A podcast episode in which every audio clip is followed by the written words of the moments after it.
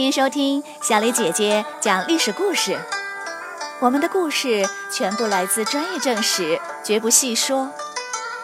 每周一、三、五，来听一段故事，了解一段中国历史吧。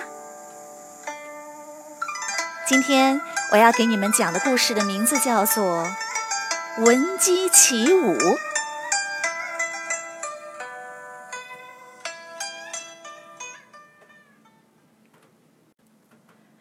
国消灭了东海王，又烧毁洛阳，俘虏了皇帝，西晋已经是四分五裂，无力抵抗了。由于战争不断，连年灾荒，曾经富饶的中原大地也已是满目苍夷。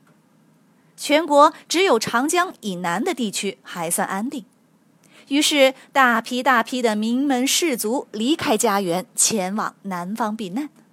历史上称为“衣冠南渡”。一个四十多岁的中年人，名叫祖逖，带着几百名族人也加入了这场大迁徙。他渡过长江，来到了陌生的江南，不由得连连叹息。他多么希望自己也能像好朋友刘琨那样。刘琨在并州北部，正在与汉国浴血奋战。他是大家心目中的英雄，是西晋复兴的希望。二十多年前，他和刘琨正青春年少，是最要好的朋友。他们经常在一起讨论天下大事。一天半夜，他突然被野外的鸡叫声惊醒。他推醒刘琨说：“你听，雄鸡的啼叫声，多么令人振奋啊！”于是两人起床，到院子里舞起剑来。祖逖豪气地说：“以后我们称雄天下，相互之间可要让着点。”当年的豪迈英姿仍历历在目，祖逖忍不住又叹了口气。这些年来，自己一无所成，而刘琨却是一帆风顺，功成名就。刘琨和窦父的石崇、洛阳纸贵的左思等人，被称为二十四友。后来，他在东海王手下任统帅，领兵攻入长安，把晋惠帝迎回洛阳，那是名震天下。随后，刘琨的一件壮举，更是让他名动天下。这一年，汉国已经建立了两年。连连战败的并州军队带着遭遇大饥荒的老百姓一起逃难，离开了并州。整个并州只剩下几万户人，土地荒废，盗贼四起。刘琨主动请缨，带了一千多人一路转战，来到并州北部的首府晋阳。这时的晋阳城荒无人烟，到处荆棘密布，豺狼出没。老百姓耕田时都要带着盾牌和弓箭。刘琨派人清除荆棘，修复房屋，在晋阳驻扎了下来。他联合北方的拓跋部、鲜卑人，多次打败汉国，站住了脚跟。逃散的百姓们纷纷前来投奔他，晋阳城又重新恢复了生气。刘琨于是声名远扬。大家都指望他能打败汉国，恢复西晋。祖逖也这么指望着，他让手下的几百名族人日夜练兵，希望有一天能重回北方。然而五年过去了，传来了坏消息：刘琨被汉国打败了。他逃出晋阳，投奔了由段部鲜卑人支持的幽州，继续与汉国作战。接着又传来一个更坏的消息：汉国攻破长安，西晋彻底灭亡了。逃到江南的官员便成立了一个新朝廷，历史上称为东晋。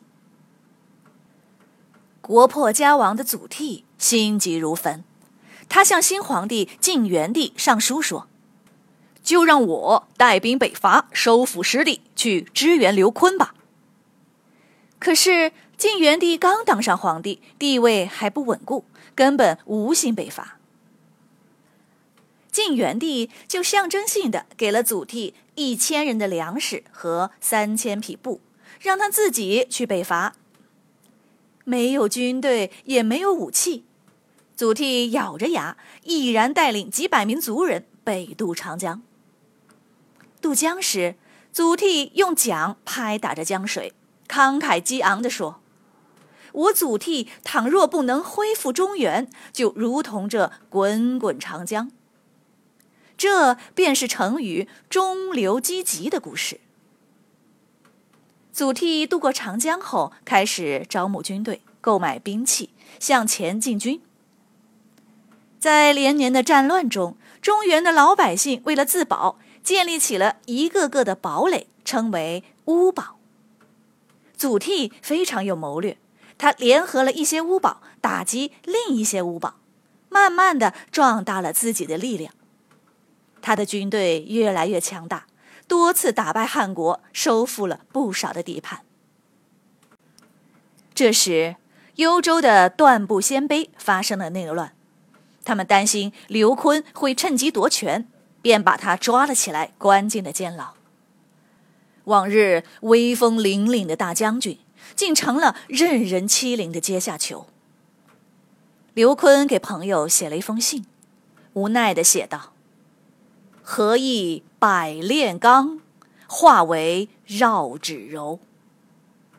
不久，刘琨被杀，他的军队一哄而散，再也无力对抗汉国了。另一边，越来越强大的祖逖进展顺利，一举把汉国赶到了黄河以北，收复了大片失地。双方便以黄河为界，暂时停战。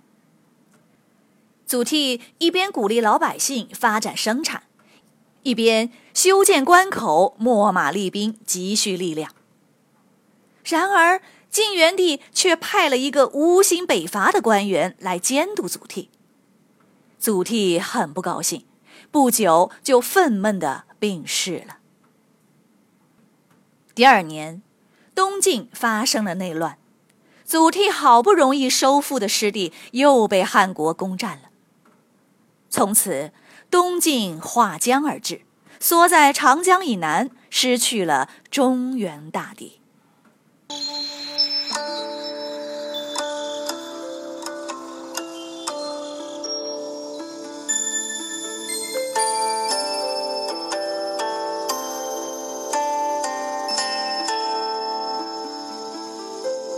小朋友们，今天的故事就讲到这里。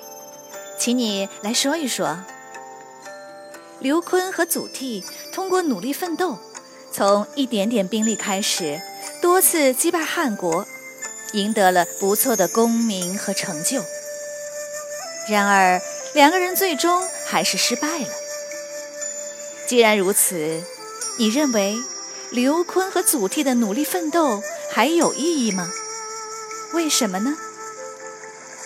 欢迎你们在公众号留言或用语音回答问题。